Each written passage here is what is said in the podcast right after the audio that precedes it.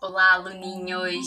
Hoje a gente vai falar sobre ligações químicas, mas para isso nós vamos tentar fazer a correlação entre as ligações químicas e as grandes estruturas que são construídas pelo ser humano que suportam peso de tonelada de materiais que se apoiam sobre elas.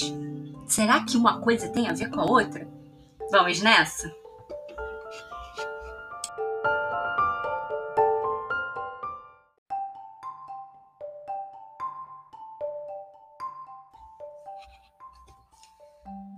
Já pararam para pensar o que faz com que o cabo de aço não se rompa facilmente?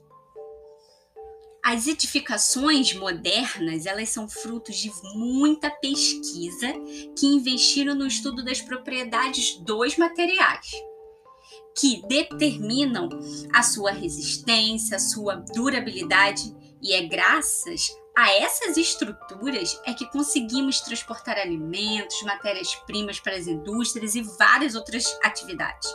Também é graças a ela que as grandes cidades elas conseguem abrigar milhões de pessoas em elevados prédios.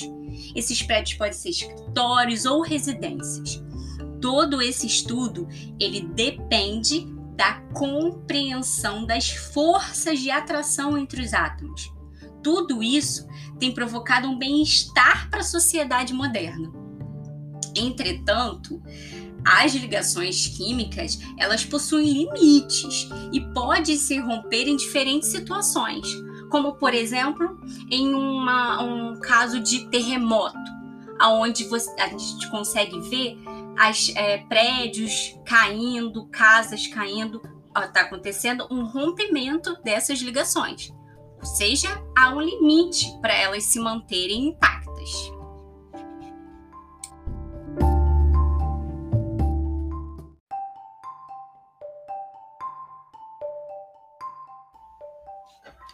Por conta disso, novas pesquisas elas têm surgido e têm contribuído para evitar acidentes como esse que eu mencionei. Dessa forma, diversas estruturas têm resistido a condições mais adversas, como, por exemplo, vários edifícios em Tóquio, no Japão, que são super resistentes aos terremotos. A gente sabe que lá no Japão é muito comum a ocorrência de terremotos.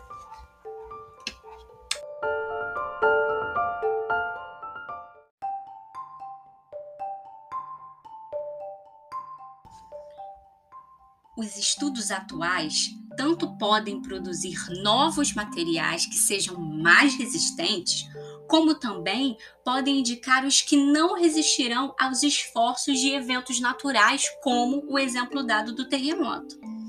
No Brasil, cerca de 30 mil pessoas morrem por ano em decorrência de acidentes naturais. Com as tecnologias, é possível construir edificações que sejam mais resistentes. E aí a gente poderia reduzir drasticamente o número de pessoas que morrem em decorrência desses acidentes. Sem dúvida, na união entre os átomos encontraremos a resposta para essas inquietações.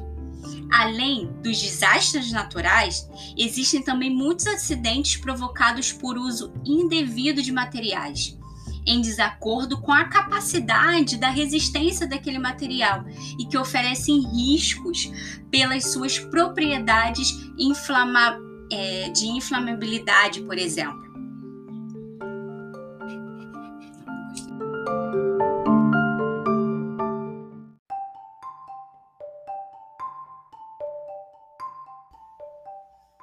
Ou seja, compreendendo como ocorrem as ligações químicas, nós sabemos sobre as resistências daquele material, qual o melhor material para ser usado em um determinado caso, qual o que não pode ser usado, como poder melhorar um determinado material. E a partir daí, a gente pode construir cidades que sejam mais seguras e mais adequadas para a nossa sobrevivência e também para a manutenção do meio ambiente em que a gente vive. Tá vendo como é importante entender um pequeníssimo átomo e suas ligações podem trazer grandes benefícios para a humanidade. Espero que vocês tenham gostado desse podcast e a gente se vê na próxima aula. grande beijo!